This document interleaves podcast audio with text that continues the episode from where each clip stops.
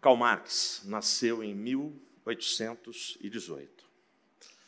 Karl Marx, ele, dentre as suas muitas características e títulos, ele era um filósofo.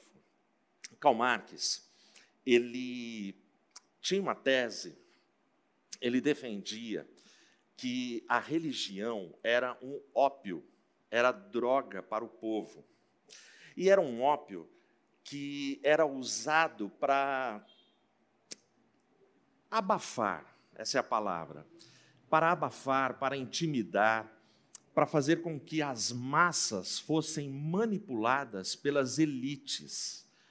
E Karl Marx tinha essa visão da religião. Um contemporâneo seu, também filósofo, uh, um cara que também era crítico do cristianismo, criticava a moralidade cristã, a compaixão cristã e o amor cristão. Esse cara também ateu, mas esse cara ele divergia de Karl Marx. Eu estou falando de Nietzsche. Nietzsche ele tinha uma visão totalmente oposta e ele interpretava a história de uma forma oposta à de Karl Marx, pelo menos nesse ponto. Ele dizia que, observando a história, ele chegou à conclusão de que o judaísmo, os judeus, eles são formados pela liderança de Moisés, quando Moisés lidera um grupo de escravos que se revoltaram contra os seus senhores egípcios. Ou seja, enquanto Marx falava que a religião era um ópio que impedia revoltas, revoluções e manifestações do povo, Nietzsche ele fazia uma leitura diferente, inclusive para o cristianismo. Ele dizia: o cristianismo é, começa também com um judeu, com um galileu fraco que morreu numa cruz, porém influenciou todos os oprimidos do Império Romano, mulheres, crianças, escravos, derrotados. Ou seja, a força, a influência de um fraco e que morreu crucificado fez com que o povo se levantasse contra o maior império da época e destruísse uma nação que valorizava sensualidade, corrupção, lascívia, vícios, que era o Império Romano. É, o interessante quando a gente vê essas duas visões é que, mesmo hoje, no nosso tempo, nós temos é, uma seguinte opinião sobre influenciadores e pessoas influenciáveis. Costuma-se dizer que é, somente pessoas iletradas, pessoas desfavorecidas, pessoas de cabeça fraca, é que são influenciadas pela fé, pela religião. Mas eu entendo que a coisa não é bem assim. E na reflexão de hoje a gente vai perceber que não é desse jeito. O fato é que, enquanto Marx só viu um Galileu fraco e que morreu na cruz, Nietzsche foi além. E ele viu aquele Galileu fraco, mas alguém que era mestre e influenciador da sua geração. No tempo de Cristo, há dois mil anos atrás, existia ali em Jerusalém judeus que eram influenciadores, conhecidos entre nós como fariseus. Os melhores da sua época formavam um time de 70 fariseus. Esses 70 fariseus, eles eram formados por conservadores, piedosos, gente que falava de Deus o dia inteiro, discutia sobre Deus, estudava Deus, esquadrinhava Deus, porque eles eram especialistas em religião. Esses caras, eles formavam o que a gente conhece como sinédrio.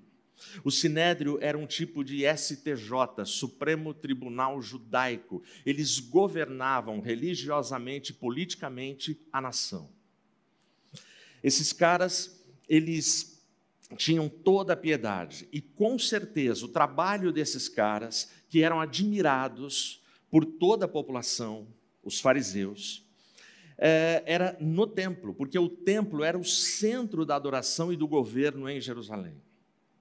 com certeza, esses caras presenciaram o que está narrado no capítulo 2 do Evangelho de João, quando Jesus, ele apavora, ele bota para correr os vendilhões e corruptos do templo.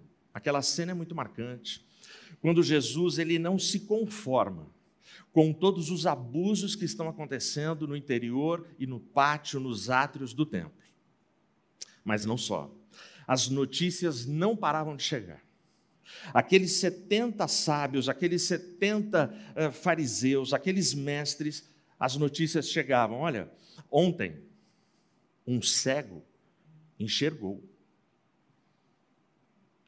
Porque o mestre Jesus orou.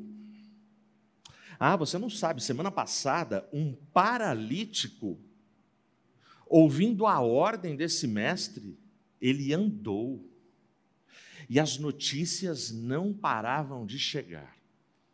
Aí, dentre esses 70 sábios, esses 70 caras que compunham o sinédrio, o seu principal líder, ele foi pesquisar e estudar a respeito da vida de Jesus. E ao pesquisar e estudar, apenas pesquisando e estudando, esse cara começou a ser influenciado pela figura do Galileu, fraco, que morreu numa cruz.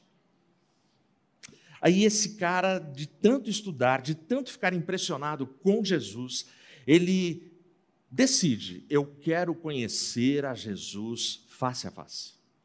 E no dia que ele decidiu, ele pesquisou, ele já sabia onde Jesus ia passar a noite, onde Jesus iria dormir. Eu imagino que ele passou o dia na sua casa tomando chá de oliveira eu não sei como é que você fica quando você tem um poderoso, um super, um excitante, um emocionante encontro à noite. Eu sei que esse cara ele estava impressionado com o mestre influenciador Jesus. E ele passa o dia ansioso, coração palpitando. O sol cai, a noite chega em Jerusalém. Esse cara aproveita toda a, a, escuridão, aproveita a sombra da noite e ele vai deslizando pelas ruas de Jerusalém e chega até a casa onde Jesus estava. E aí ele bate na porta. E o mestre, o influenciador dos influenciadores, recebe esse cara. E eu vou ler para você os três primeiros versos do capítulo 3 do Evangelho de João. Se vocês aqui puderem ficar em pé em nome de Jesus. O texto diz assim: Havia entre os fariseus um homem chamado Nicodemos, um governante dos judeus. Este veio de noite a Jesus e lhe disse: Rabi, nós sabemos que és mestre vindo de Deus porque nenhum homem pode fazer estes milagres que tu fazes, se Deus não estiver com ele. Respondeu-lhe Jesus, dizendo: Na verdade, na verdade, eu te digo: se um homem não nascer de novo, ele não pode ver o reino de Deus. Glória a Deus. Feche seus olhos. Pai, obrigado por essa hora.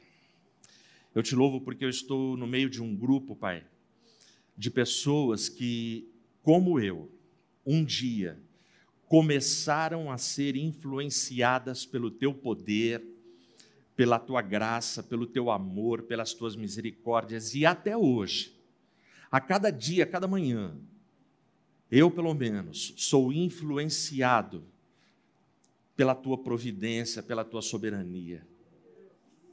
Pai, em nome de Jesus, em nome de Jesus, entra nos lares, entra nos corações, e com o poder e a unção do Teu Espírito, influencia nessa manhã. Continua com poder falando conosco. Em nome de Jesus eu oro. Amém. Podem se assentar. Se você prestou atenção na leitura, se você está com a sua Bíblia aberta aí, mantenha ela aberta. No versículo 2, uh, Nicodemos, ele se apresenta para Jesus falando das coisas que ele sabia. Eu sei que tu és mestre em Israel. Eu sei, Rabi, ele já, ele já chama Jesus de um super mestre. Rabi, eu sei quem tu és, eu fiz a minha pesquisa, eu fiz a minha lição de casa, eu ouvi falar a teu respeito. E aí ele vai mais longe, e olha, as coisas, os milagres que eu tenho ouvido a teu respeito, ninguém consegue fazer se Deus não for com ele. É assim que ele começa o diálogo. É com essa confiança. Bom, o que, que você espera de um contato inicial dessa forma? Sabe o que eu esperaria? Eu esperaria que Jesus olhasse para Nicodemos e falasse assim: Ô Nico, eu também sei quem é você. Você é mestre, você participa do sinédrio, você é o principal, você é governante, você é um estudioso da Torá, você conhece a Bíblia, as Escrituras, você esquadrinha as Escrituras. Seria o diálogo normal. Eh, Jesus estender a mão e falar assim: prazer. Se você já se apresentou para alguém numa primeira vez que a pessoa nem estendeu a mão para você, cortou o seu assunto, você deve ter ficado assim: meu Deus, o que, que eu estou fazendo aqui? O fato é que quando ele vai, depois de todo o seu trabalho, é, Nicodemos ele vai ser surpreendido, porque a resposta e o diálogo que vai continuar daí para frente não tem nada a ver com toda a expectativa que ele criou. E eu e você sofremos porque a gente cria expectativas a gente planeja coisas que estas coisas não acontecem. E porque elas não acontecem, nós ficamos decepcionados e frustrados. E às vezes a gente fica bravo, a gente fica irritado, a gente fica inconformado com uma pessoa que não prometeu nada para a gente, mas a gente construiu na cabeça algo que a gente esperava que acontecesse. Nicodemos avançado em idade, mestre em Israel, e ele chega com esse discurso. Mas aí o versículo 3, Jesus, ele vai estabelecer uma diferença que eu chamo de planetária. Jesus vai mostrar dois planetas, não é dois países, não é dois bairros, não é América do Norte, América Central, América. Não, dois planetas Jesus, ele é do planeta do céu. Nicodemos é do planeta desta terra. Jesus é aquele que é, Isaías, o profeta, no seu capítulo 57, versículo 15, ele vai dizer: Eu sou o alto e sublime que habito na eternidade. Eu habito num lugar inacessível, eu habito num lugar que não dá para você entrar, mas o versículo 15 de 57, lá de Isaías, conclui dizendo: Mas eu também habito com aquele que é contrito e abatido de coração. Ele habita num lugar onde eu não entro, onde eu não tenho forças para entrar sozinho. Mas ele se curva e vem habitar comigo e com você.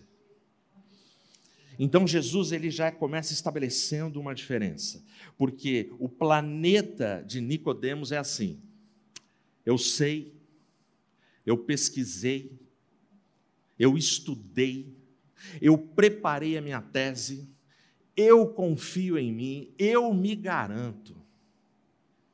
Conhece gente assim? Como é difícil conviver com gente assim. Você vai bater um papo? Você conta uma piada, a pessoa fala assim: Eu tenho uma melhor. Você mostra uma cárie, ela fala: Eu tenho duas. Você conhece gente assim?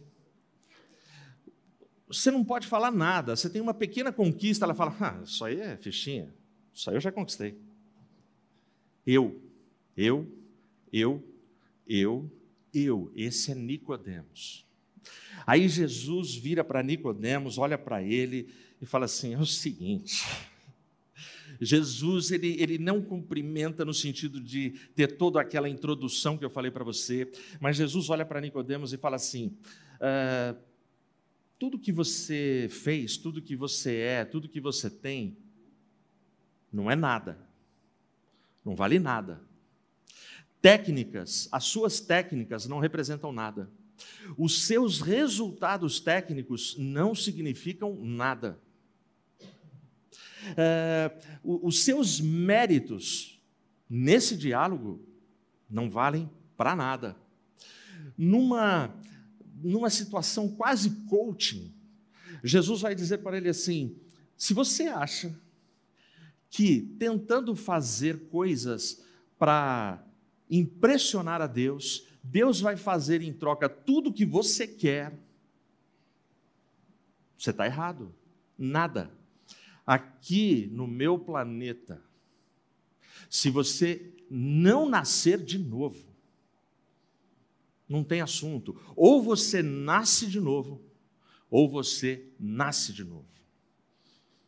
Cara, eu não sei o que aconteceu com Nicodemos nessa hora, porque a narrativa não conta, não dá detalhes de, de, de como ele ficou, mas o texto fornece pistas para a gente. Diante da fala de Jesus, olha o versículo 4, eu vou ler para você. Nicodemos disse a ele: Como pode um homem nascer sendo ele velho? Pode entrar pela segunda vez no ventre de sua mãe e nascer? Cara, Nicodemos ele ficou numa situação embaraçosa. Nicodemos ouve o que Jesus fala e não entende. E ele fala, e, ele faz perguntas absurdas, porque é absurdo. Ele fala: como é que um homem pode nascer de novo? Por acaso ele pode voltar para o ventre da sua mãe? Nicodemos, aliás, ele faz aqui a pergunta é, que manifesta o desejo de todos nós. Nicodemos está perguntando o seguinte: é possível eu voltar lá e começar tudo de novo? Porque essa pergunta é a pergunta de todos nós. Eu não sei você, mas eu acho que se eu perguntasse aqui no templo e aí também em casa, se não é 100%, 99% da audiência ergueria a mão. Mas eu vou falar por mim. Ah, se Deus permitisse a mim, Edmilson, voltar no tempo. Existem coisas que eu decidi errado, que eu escolhi errado, que eu fiz errado. Se eu pudesse voltar e começar de novo, eu começaria de novo para fazer diferente do que eu fiz. Tem gente assim aqui? Eu falei que não ia perguntar, mas deixa eu ver aqui. Tem. Tem. Aí em casa, com certeza tem. Essa é a pergunta absurda que ele faz, porque ele não está entendendo nada. Como assim? É, será que eu vou voltar? Eu estou falando de um cara, Nicodemos, o principal do sinédrio, que ele era fariseu de fariseus e ele era um cara pela posição dele influenciador naquela sociedade. Só que agora ele está diante do mestre. Ele está diante do maior influenciador da história. E na primeira fala de Jesus, Jesus desmonta Nicodemos e Nicodemos não entende o que Jesus está falando. Eu diria que eu e você só compreendemos o que Jesus está falando porque nós já lemos esse texto. Porque esse texto é comum para a gente. Se você não leu, vai acompanhando. Porque se você não leu, se o texto parasse aqui no versículo 4, cara, a gente ficaria numa situação muito complicada para interpretar esse texto. Mas aí Jesus segue. Olha só do versículo 5 ao versículo 8. Então Jesus respondeu: Na verdade, na verdade eu te digo, se um homem não nascer da água e do espírito, ele não pode entrar no reino dos céus. O que é nascido da carne é carne, o que é nascido do espírito é espírito. Não te admires de eu te haver dito: necessário vos é nascer de novo. O vento sopra onde quer, e tu ouves o seu som, mas não sabes de onde vem e para onde vai. Assim é todo o que é nascido do Espírito. A resposta de Jesus aqui, ele, ele vai reforçar o que ele disse no versículo 3. Nicodemos, não te admires de eu ter dito para você que você tem que nascer de novo. Uh, porque a expressão nascer de novo nesse texto, uh, no texto grego, existem duas palavras possíveis, que é palin e anotem. Palin significa simplesmente repetir. E anotem, que é a palavra que Jesus usou, significa fazer de novo, mas quem tem que fazer de novo é a mesma base, é a mesma fonte, é o mesmo autor. Ou seja, o que Jesus está falando é para você nascer de novo, tem que vir de Deus. Por isso ele vai falar: você tem que nascer do Espírito, o Espírito, a terceira pessoa da Trindade. Você precisa nascer da água, o batismo. Você só se permite batismo, se batizar, se o Espírito fizer a obra interna no seu coração. Não tem outro jeito. E Jesus está falando para um mestre: ó, ou você nasce de novo, ou você nasce de novo. Tudo que você acumulou não vai servir para nada. O próprio Paulo vai dizer mais tarde é, que tudo que ele tinha, o currículo dele era esterco para ele, porque agora ele conheceu a Jesus. Então, com Nicodemos, Jesus está falando exatamente isso. E aí Jesus usa a, a, a metáfora do vento. O vento sopra onde quer. Bom, então você pega tudo isso: batismo, espírito, vento, é, com nascer de novo. É, o vento a gente não vê. O meu neto, o Theo, ele aprendeu uma palavrinha que a palavra invisível, ele fala indesível.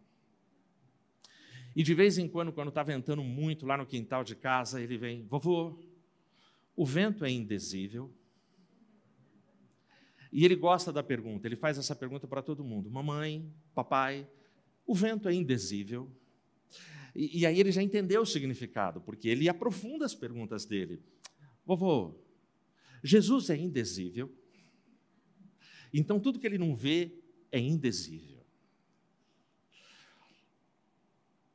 Se eu tenho que nascer de novo, e a metáfora do vento, nascer de novo implica numa criança. Nós tivemos uma apresentação aqui agora há pouco Uh, a criança não entende as coisas. A criança, ela, ela, como é que você explica o vento para uma criança? Não dá para explicar.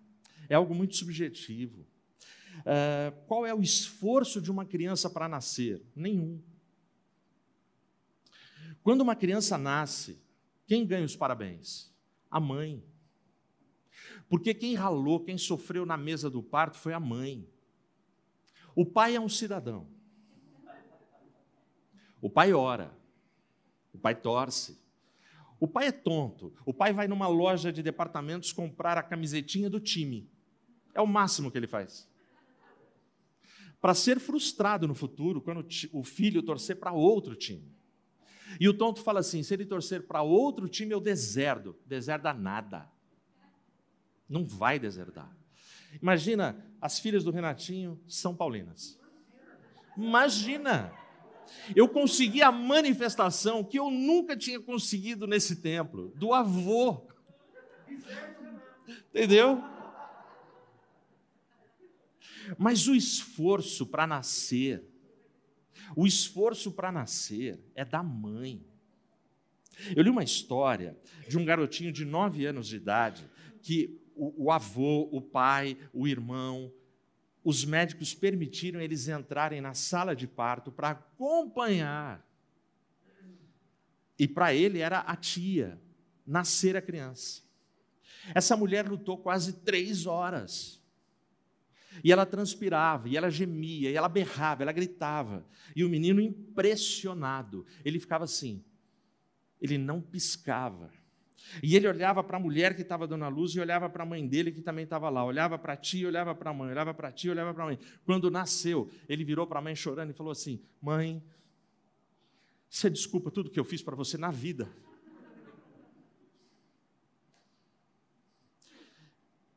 Você tem que nascer de novo.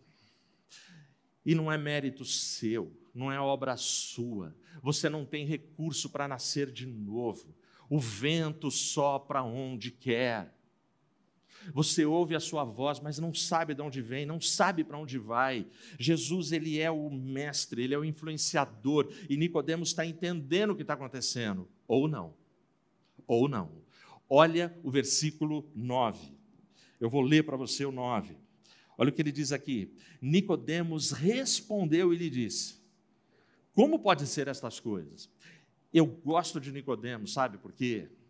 Porque Nicodemos aqui, ele se propôs a se encontrar de noite com Jesus, e Nicodemos não tem vergonha.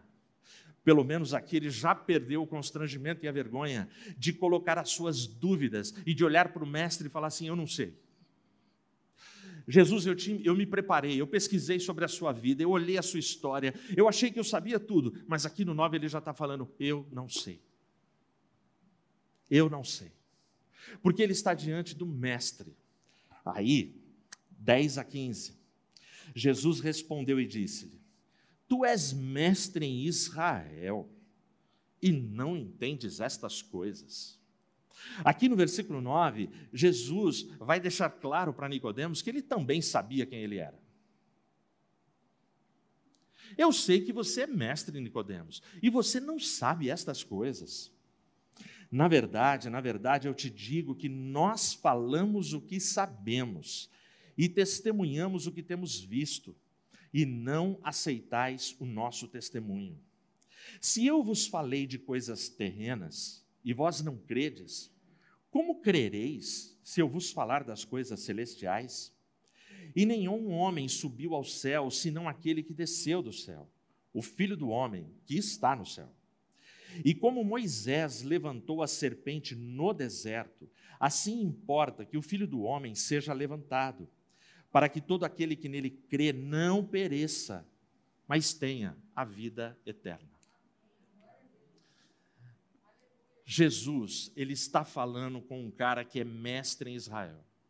Então Jesus aqui, ele vai começar a fazer Nicodemos entender, e ele recorre à palavra, ele recorre às escrituras, ele recorre ao Velho Testamento. Quando Jesus cita uh, a serpente e Moisés, ele está citando Números 21, do versículo 4 ao 9.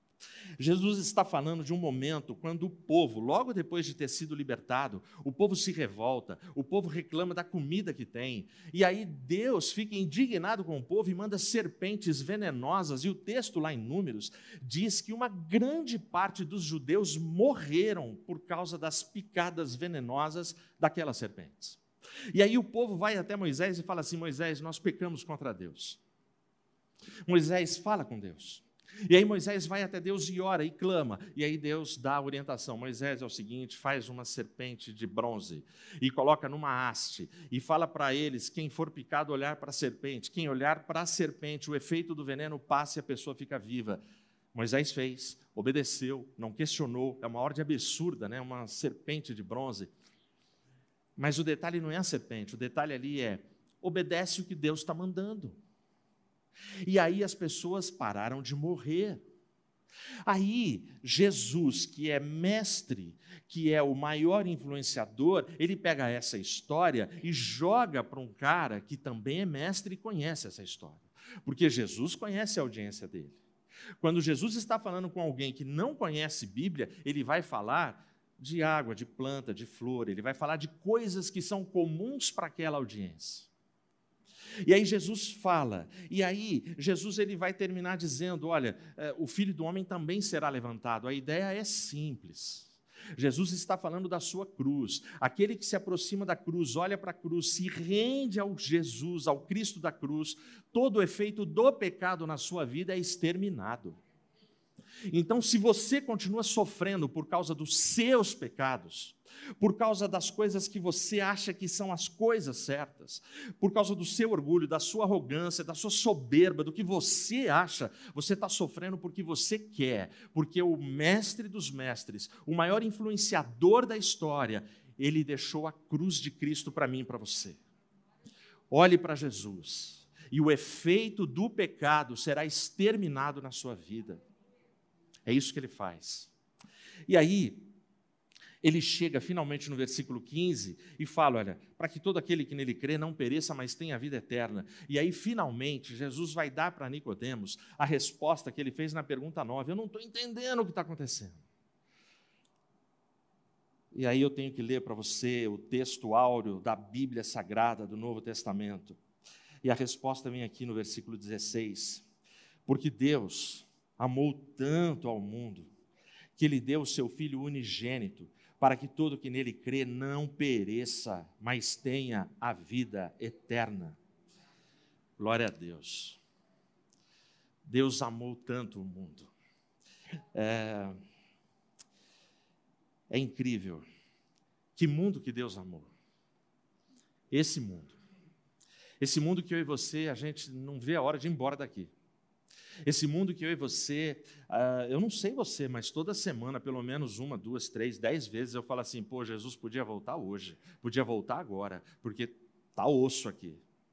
Sim ou não? Tem gente orando como eu aí? Tem? Não está dando. Esse mundo caído, esse mundo que tem Afeganistão, esse mundo que tem uh, terremotos, enchentes, furacões, guerras, abusos, corrupções. É esse mundo que Jesus amou tanto. E glória a Deus porque ele amou tanto. São caras como eu e você que ele amou tanto. E aí o que ele fez? Ele fez um discurso. Ele criou regras. Ele colocou imposições e coisas condicionais para que a gente ganhasse alguma coisa. Não. Ele amou tanto o mundo que ele deu. Ele deu o seu filho. Ele deu o seu filho sem que a gente merecesse, sem que a gente o amasse. Ele deu o seu filho para todo aquele que nele crer, não pereça, mas tenha a vida eterna. Nicodemos está sendo influenciado. O problema desse texto é que tudo que Jesus fez, o Pai fez, o Espírito fez, é para aquele que crer. O mestre por excelência, o influenciador dos influenciadores, ele não manipula, ele não obriga, ele não seduz para que a pessoa faça o que ele quer, ele propõe.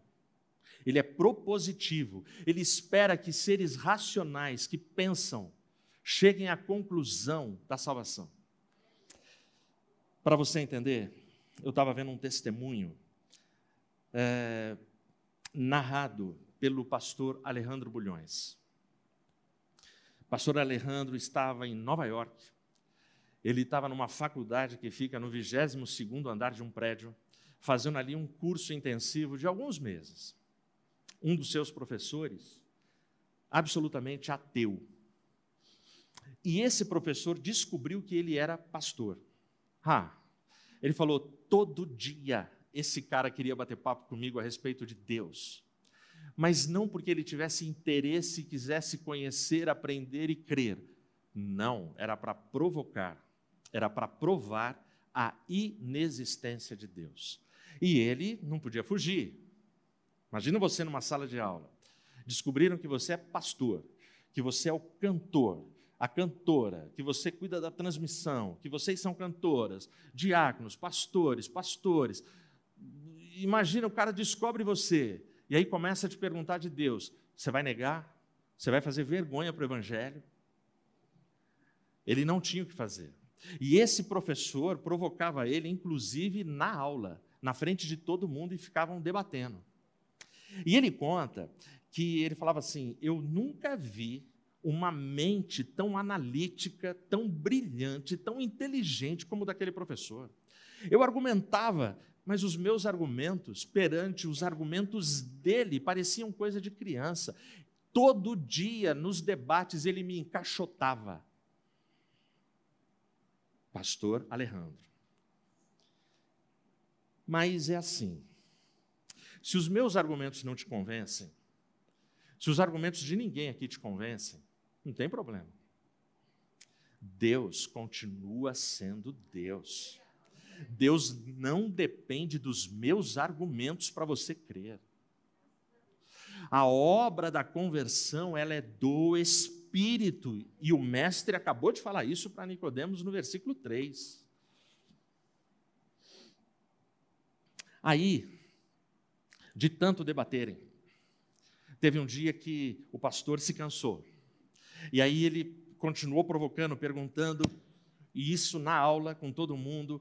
Aí ele virou para o professor e falou assim: Ok, professor, ok, o senhor ganhou, mas vamos, deixa eu fazer uma pergunta. Vamos admitir que você tem razão e que Deus não existe. Agora vamos supor que você tem um filho de 20 anos de idade e esse filho está atolado nas drogas, você já gastou todos os seus recursos, você já levou ele nas melhores clínicas, nos melhores especialistas, você já tentou de tudo para esse menino, e esse menino afunda, afunda, afunda nas drogas, e já médicos já desenganaram, a família já desistiu, já abriu mão e já falaram: oh, não tem jeito, ele vai morrer nas drogas. Muito bem, professor, se esse quadro que eu supus aqui é real, você acabou de me provar que Deus não existe. E alguém falou para você que a única esperança para o seu filho seria a ação de Deus. Mas se Deus não existe, qual a esperança que o seu filho vai ter? Quando ele falou isso, ele conta que o professor falou assim, parou, sabe aquele semblante de estou ganhando a discussão? O semblante do professor mudou, o professor ficou sério e falou assim: vamos parar por aqui silêncio na sala de aula, o professor deu a aula dele, ninguém falava nada, foi embora, saíram. Óbvio que uma história dessa se espalha para a faculdade inteira em um minuto. A Rádio Peão. Na aula seguinte, no dia seguinte, um outro professor chamou o pastor e falou assim: Cara, você não tem noção o que você falou para ele. Ele tem um único filho. Esse filho tem 20 anos. Esse filho está atolado nas drogas. Ele já fez tudo por esse filho. E esse filho está desenganado. Ele falou: Meu Deus. E aí restava menos de um mês para acabar o curso. O curso acabou, o pastor teve uma festa de despedida, porque todos os demais professores eh, gostavam muito dele, ele conquistou a simpatia dos professores, ele era o pastor da turma, e aí fizeram ali um bolinho, uma festa tal, abraçaram, e aí é o dia que ele está indo embora, e ele sai, quando ele está entrando no elevador, a porta do elevador está fechando, o professor ateu vem correndo, segura a porta, entra. 22 andares. Ele conta que esses 22 andares eles desceram em silêncio.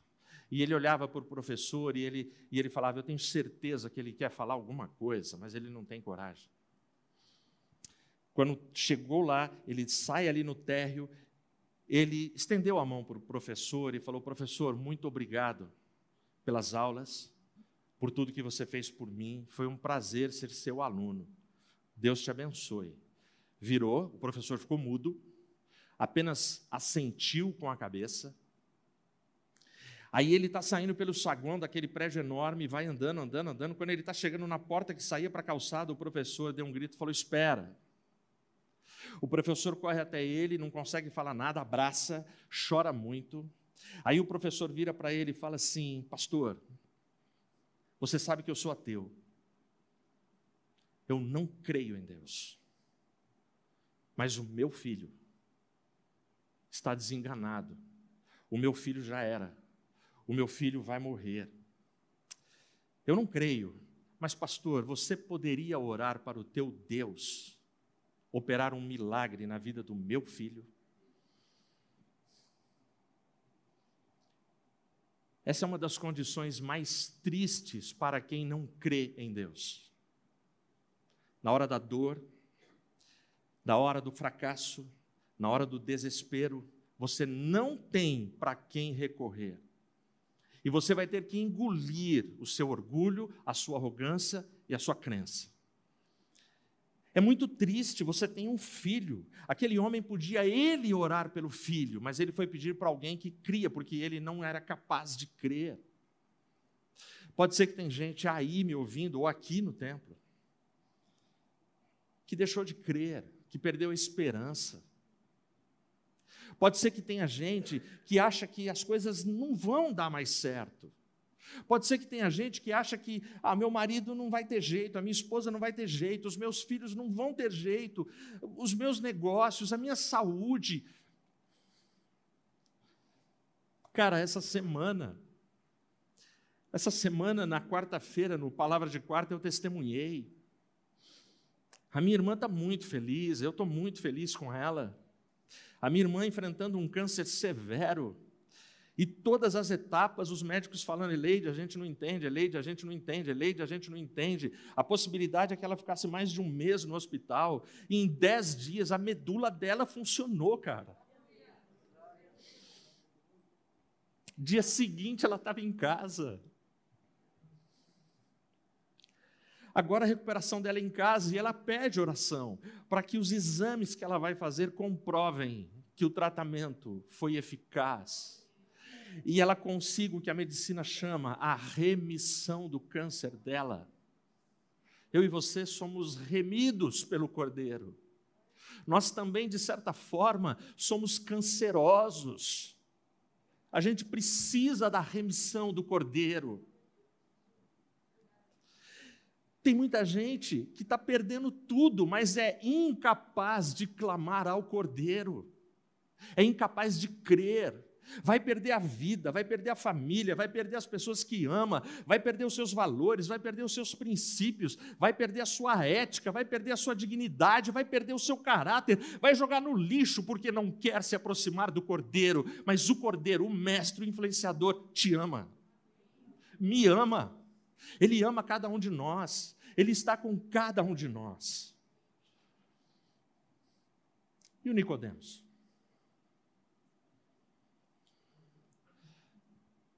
O Nicodemos, ele foi ou não foi influenciado? O mesmo Evangelho de João, no capítulo 19, versículos 38 e 39, eles revelam para mim e para você que quando Jesus morre naquela cruz, José de Arimateia e Nicodemos são os caras que chegam para recolher o corpo e sepultar Jesus. Jesus é sepultado, três dias passam, e aí Jesus ressuscita. Não tinha uma esquina em Jerusalém, uma casa, um bar, um boteco, um restaurante, um cinema, um shopping, não tinha ninguém em Jerusalém que não contasse essa notícia: Jesus ressuscitou. E aí o sábio e mestre em Jerusalém, em Israel, Nicodemos, também recebeu essa notícia.